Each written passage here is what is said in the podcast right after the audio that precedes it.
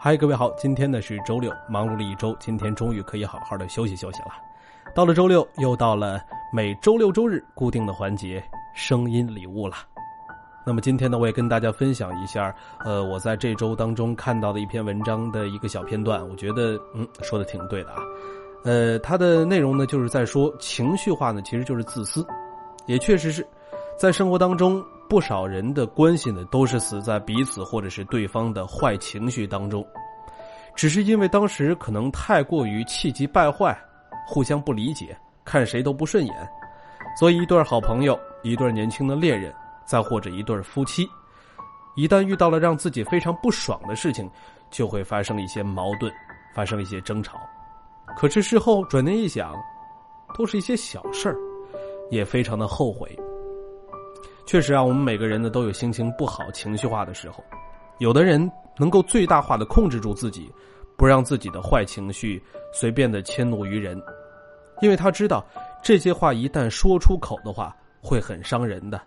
而且一旦伤人，那就是覆水难收的。有的人那就完全不会控制自己了，只要是自己心情不爽了，谁运气不好自己找上门来，那只能怪你。运气太不好了，什么气都会撒在你的身上。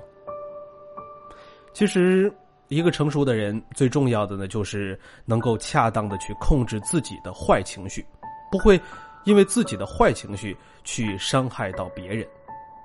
假如说你有千百条优点，但如果你是一个非常容易情绪化，也很容易把自己的坏情绪迁怒于人的人，那么只会为了自己说出来会舒服一些。但是，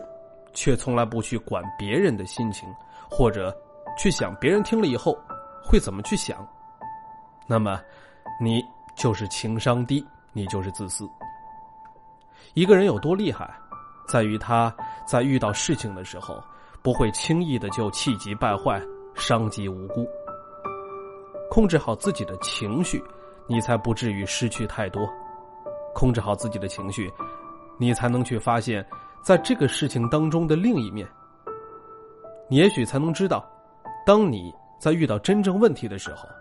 大家也可以问一下自己这个问题：当你在遇到真正问题的时候，你到底是真的有心和有能力去面对吗？还是更多的只是情绪化，只靠情绪